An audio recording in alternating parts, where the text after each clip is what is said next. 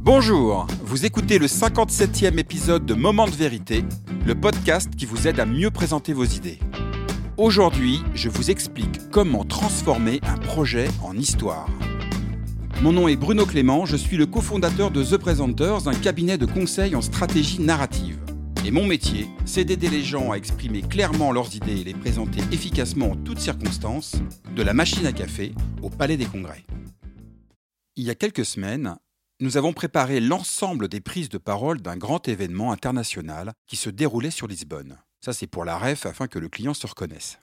Et notre job, chez The Presenter, sur ce type de projet, c'est de garantir la cohérence du fil narratif d'une trentaine de pitchs multilingues de 5 à 7 minutes. À l'image d'une bonne série, tous les pitchs sont les équivalents des épisodes qui, mis bout à bout, doivent constituer une grande histoire cohérente et inspirante, celle de la stratégie mondiale de notre client. Bref, on a fait notre boulot de conseil en stratégie narrative, et en vrai, on adore ça. Sauf que bien évidemment, certains épisodes sont plus complexes que d'autres à coécrire.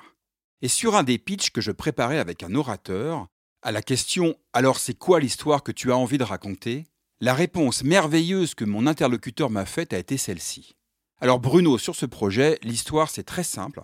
On va faire un POC de stock en cluster. Ce à quoi j'ai répondu, on va faire un POC de stock en cluster. Franchement, c'est un super exercice de prononciation, mais c'est pas terrible en termes de compréhension ni de narration. Et en même temps, ça m'a fait sourire, car j'avais en face de moi l'incarnation de ce que nous appelons chez The Presenters le syndrome de l'expert. Quelqu'un qui, bien que sincèrement animé par l'envie de partager son projet, n'y arrive absolument pas parce qu'il est submergé par la complexité de son métier. Alors pourquoi est-ce si difficile de transformer la complexité d'un projet en une histoire claire et cohérente? Tout simplement parce qu'il y a une grande différence entre les besoins d'une vision projet et d'une vision narrative. Une vision projet, c'est un peu comme une carte hygiène qui recense les moindres détails d'un territoire. Et c'est essentiel pour un expert de bien connaître cette carte pour ne pas se perdre et prendre les bonnes décisions. Une vision narrative, c'est choisir de tracer le chemin que vous décidez de prendre sur cette carte pour guider votre public vers les points remarquables de votre projet. Et forcément, il faut faire des choix, car on a rarement le temps de présenter tous les détails d'une carte hygiène. Et en vrai, ce n'est pas vraiment très utile pour votre public. Alors comment faire pour passer d'une vision projet à une vision narrative? Comment tracer le chemin sur cette carte IGN Si vous écoutez ce podcast régulièrement, vous m'avez déjà entendu dire qu'un bon orateur, c'est comme un guide de haute montagne. C'est un premier de cordée qui prend soin de son public et qui l'accompagne pas à pas sur le chemin de ses idées. Et un bon guide doit se poser à minima trois grandes questions avant de se lancer dans une expédition avec des clients. Et ces trois questions sont bien évidemment applicables pour bien préparer vos prises de parole. Première question, quels sont les points remarquables que j'ai envie de faire découvrir? Quel que soit le territoire, il y a toujours des incontournables et des points de vue à ne pas manquer. À l'échelle d'une présentation, ça c'est les points clés et stratégiques de votre projet. Et pour identifier ces points clés, posez-vous cette simple question. Parmi tout ce que j'ai envie de partager, qu'est-ce qui est essentiel et qu'est-ce qui est juste important? Et bien évidemment, vous ne gardez que l'essentiel pour votre présentation. La deuxième question qu'un bon guide doit se poser, c'est quel est le niveau de mon public? En randonnée ou en alpinisme, il y a toujours des voies plus ou moins complexes à prendre. Et on ne fait pas vivre la même expérience à une famille avec trois enfants qui découvrent la montagne ou à une bande de potes hyper sportifs à la recherche de sensations fortes. C'est la même chose pour vos prises de parole. Il est essentiel de bien choisir le juste niveau de complexité en fonction du degré de connaissance de votre public sur le sujet que vous présentez. Cette prise en compte du public est essentielle car si vous faites trop simple face à un public d'experts, vous perdez en crédibilité. Et si vous faites trop compliqué face à un public de néophytes, vous perdez l'attention de votre auditoire. Et dans les deux cas, vous perdez leur confiance. Troisième et dernière question qu'un bon guide doit se poser, quel est le meilleur chemin à prendre?